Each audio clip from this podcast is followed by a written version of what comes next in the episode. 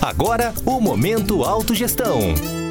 Olá, ouvintes e assinantes de nossos canais, sejam bem-vindos a mais um Momento Autogestão. Eu sou Caio Polizel e hoje vou falar sobre endividamento.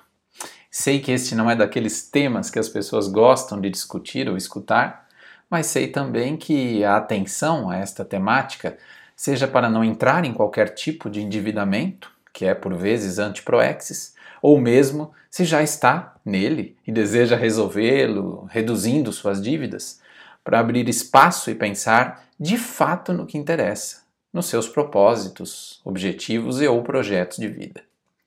Em fevereiro deste ano, a CNC, a Confederação Nacional do Comércio, divulgou a Pesquisa Nacional de Endividamento e Inadimplência do Consumidor. E alguns temas eles chamam a atenção. Vejam, o endividamento das famílias cresce em janeiro deste ano e chega a 66,5%. A proporção de inadimplentes é de 24,8%. A dívida com cartão de crédito aumenta. O percentual de famílias com dívidas com cartão de crédito chegou à máxima histórica em janeiro de 21. E as famílias que não terão condições de pagar suas contas somaram praticamente 11% do total, um percentual maior que na mesma data do ano de 2020. Mas ok, isso é um fato já consumado, um triste fato, sabemos disso, mas certamente impactará os planos e os objetivos de muitas pessoas. E quais são então as cinco principais causas de um endividamento e como nós podemos minimizá-lo? Presta agora muita atenção.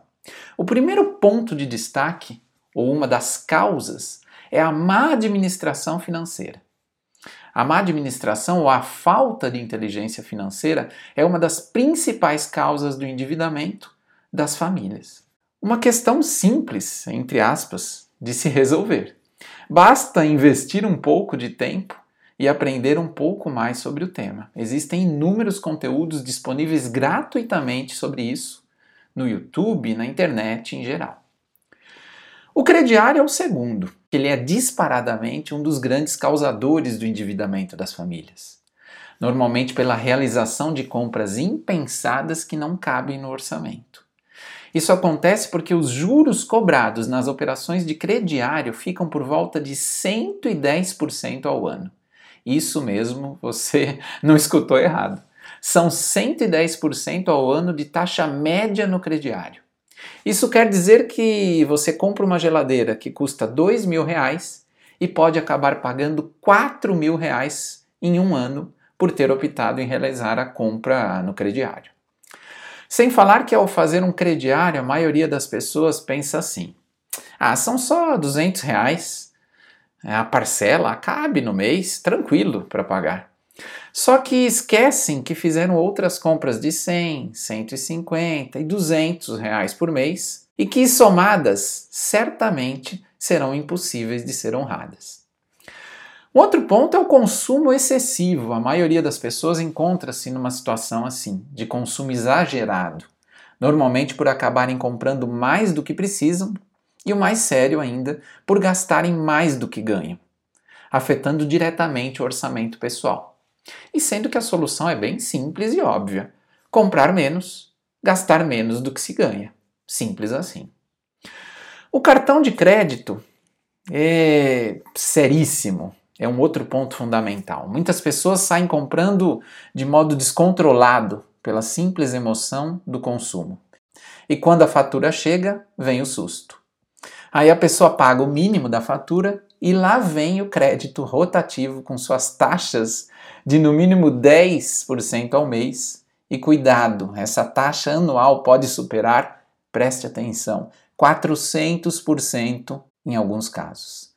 Portanto, muita atenção. Use o cartão apenas se conseguir pagar mensalmente a fatura inteira do cartão. Caso contrário, você poderá entrar numa bola de neve por vezes insolucionável. Veja, se você verificar que não terá dinheiro para quitar a fatura completa, procure o seu banco, faça um reparcelamento e não utilize o cartão até colocar tudo em dia. E por fim, a inexistência de uma reserva de emergência é o quinto item. A maioria das pessoas não possui Isso que é fundamental. Uma reserva financeira para emergências, sendo que o recomendado é o equivalente a três, entre 3 a 6 meses do montante das despesas para essas situações inesperadas. Sempre ocorrerão despesas inesperadas.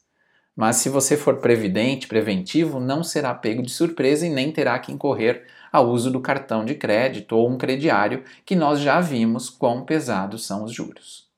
E você, na sua vida, como está quanto a estas cinco causas do endividamento?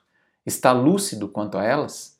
Tem sido preventivo e possui inteligência financeira?